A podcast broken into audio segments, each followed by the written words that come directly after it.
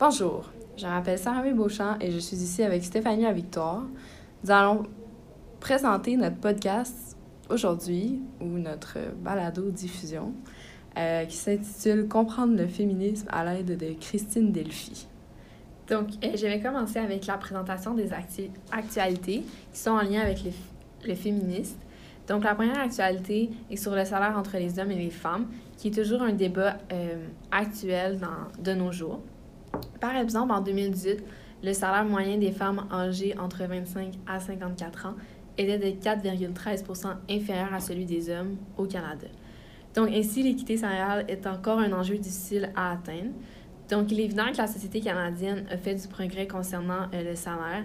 Néanmoins, l'article de Radio-Canada illustre un manque encore présent entre les salaires des femmes et des hommes. Euh, par la suite, la question du travail non rémunéré euh, que doit faire la femme à la maison est un enjeu encore d'actualité. Néanmoins, il est moins présent que dans les années 50. Donc, par exemple, en 2017, à l'échelle mondiale, selon le journal de Québec, les femmes travaillent 45 minutes de plus par jour que les hommes, et ce, sans être rémunérées. Ainsi, cela représente six semaines par année. Donc, les conséquences de ce travail euh, sur la femme sont une charge mentale et physique. Euh, de ce fait, la surcharge du travail domestique est un obstacle euh, à l'épanouissement de la femme dans sa vie, autant professionnelle que privée. Donc, la classe des femmes est encore présente, comme Christine Delphi le dit, dans le podcast de Vieille Branche. Elle raconte qu'il y a plus de femmes qui dénoncent, mais on ne peut pas dire que ça n'existe plus ou que ce n'est pas grave. Euh, donc, dans notre podcast, elle sera question de savoir qu'est-ce que le féminisme matérialiste. Ensuite, nous allons présenter Christine Delphi, euh, une féministe matérialiste connue dont nous avons entendu parler dans le cadre du cours de sociologie du genre. Parfait. Donc, qu'est-ce que le féminisme matérialiste en tant que tel? Le féminisme matérialiste est un mouvement empirique construit par les mouvements sociaux des années 1970, mais aussi construit à la base politique. Les féministes matérialistes constatent le rapport sexiste de la psychanalyse qui croit aux différences sexuelles et qui naturalise les sexes. Donc, de dire qu'une femme est maternelle et qu'un homme est rationnel, par exemple. L'héritage marxiste euh, du féminisme matérialiste consiste en la réappropriation des catégories marxistes de l'exploitation, en plus des notions de dominé et de dominant. Euh, par contre, Marx parlait plutôt des catégories de prolétaires et de bourgeois. Euh, les féministes matérialistes vont critiquer Marx car il ne va pas parler euh, d'une classe de femmes ou d'une classe d'hommes. Il ne parlera pas donc de l'exploitation des femmes. Les principaux postulats des féministes matérialistes sont, premièrement, le mode de production dans la famille, donc le rapport de production de l'homme et de reproduction pour la femme. Euh, ensuite, le mariage comme contrat de travail, car pour la femme, le mariage signifie tâche et travail. De plus, l'existence d'une classe sociale de sexe qui est une analyse hiérarchique de l'accès aux conditions matérielles et aux ressources dans un rapport historique euh, par l'aide du contrat de mariage qui, pour approprier les femmes. Finalement, il faut remettre en cause ce système en insistant sur le travail et les relations de subordination présentes à l'intérieur du travail, et donc d'analyser la force de travail des femmes. Dans le féminisme matérialiste, il y a beaucoup de notions euh, importantes.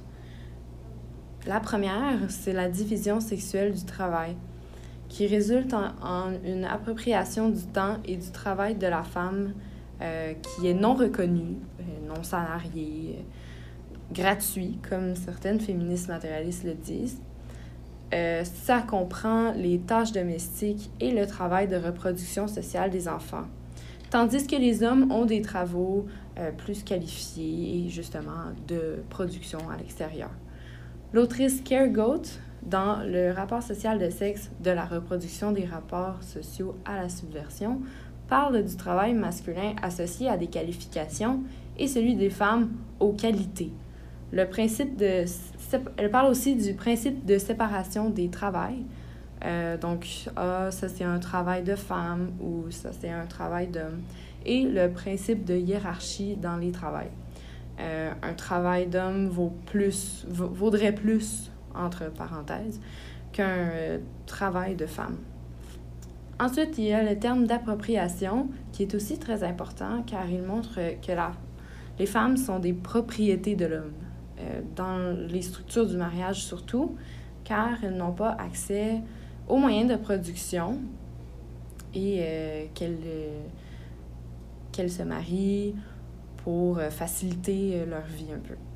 Guillaumin parle beaucoup de ce concept dans Pratique du pouvoir et idées de nature, l'appropriation des femmes, où elle parle de l'appropriation du temps dans le travail non rémunéré et par les produits du corps, comme les enfants, et du corps en tant que tel de la femme euh, dans l'obligation sexuelle, par exemple, qui peut être euh, soit dans le mariage ou euh, dans la prostitution.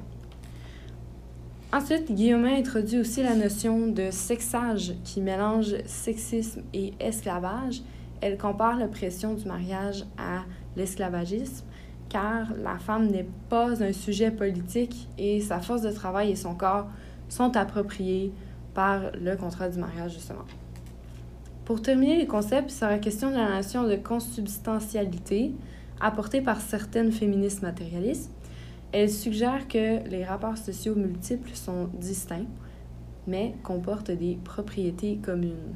Il s'agit donc de prendre en compte euh, la race, le sexe et la classe euh, Monique Wittig mentionne que les problèmes considérés subjectifs, individuels et privés sont en fait des problèmes sociaux de classe, donc dans ce cas-ci, de la classe des femmes.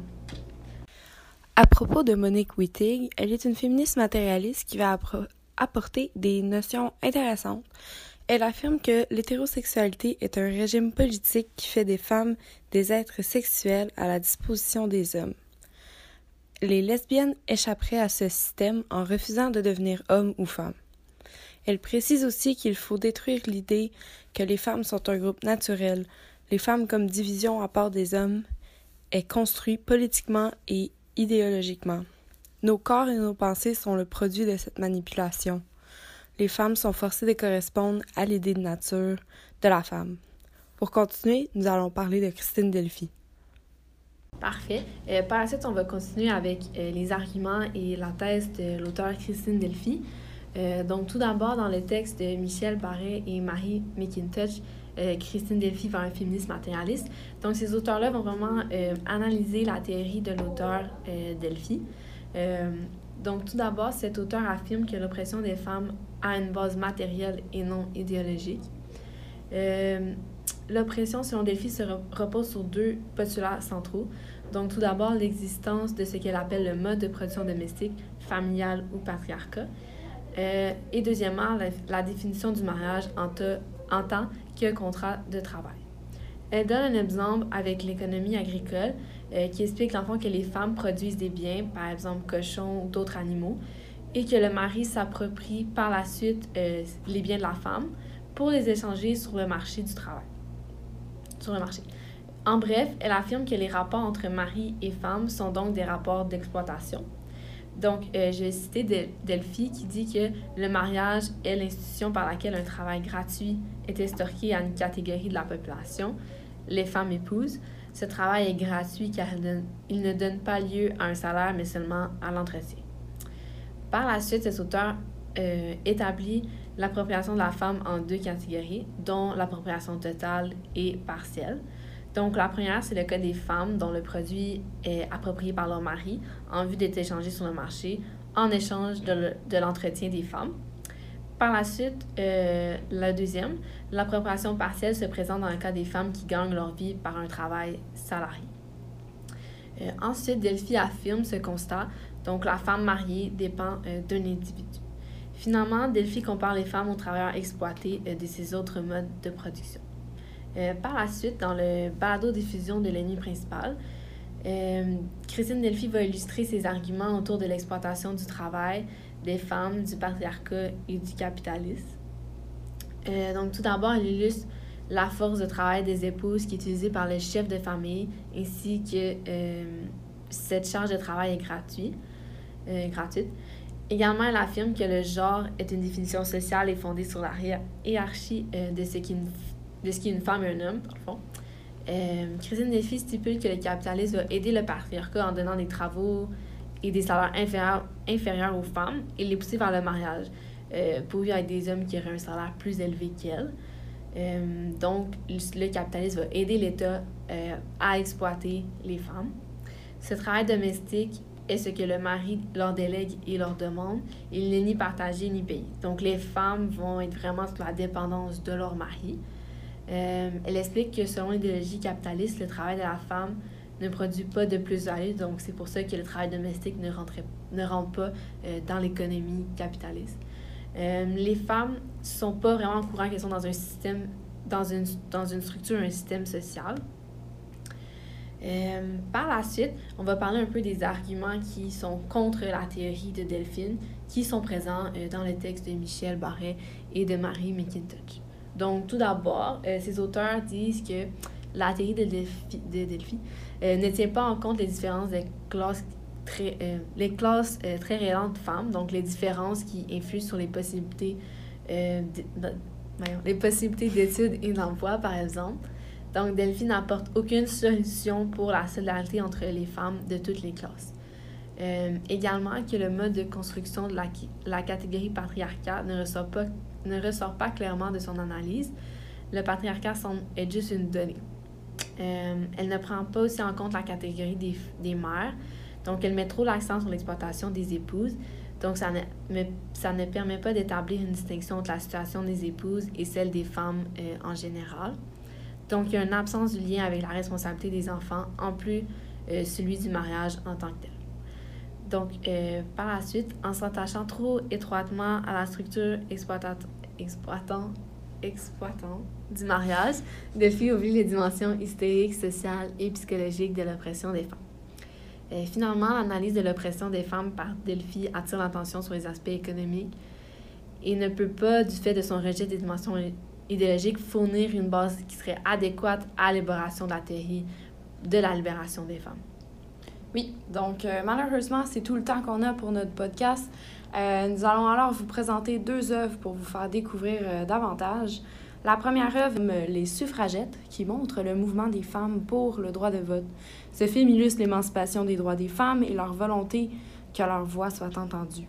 Ensuite, nous recommandons une autre auteure matérialiste populaire, euh, Diane Lamoureux, et son livre Le possible du féminisme, Agir sans nous, qui montre que le féminisme exprime une révolte des femmes les motifs venant de l'expérience individuelle de chacun, mais que toutes les femmes sont liées à une oppression commune. Merci.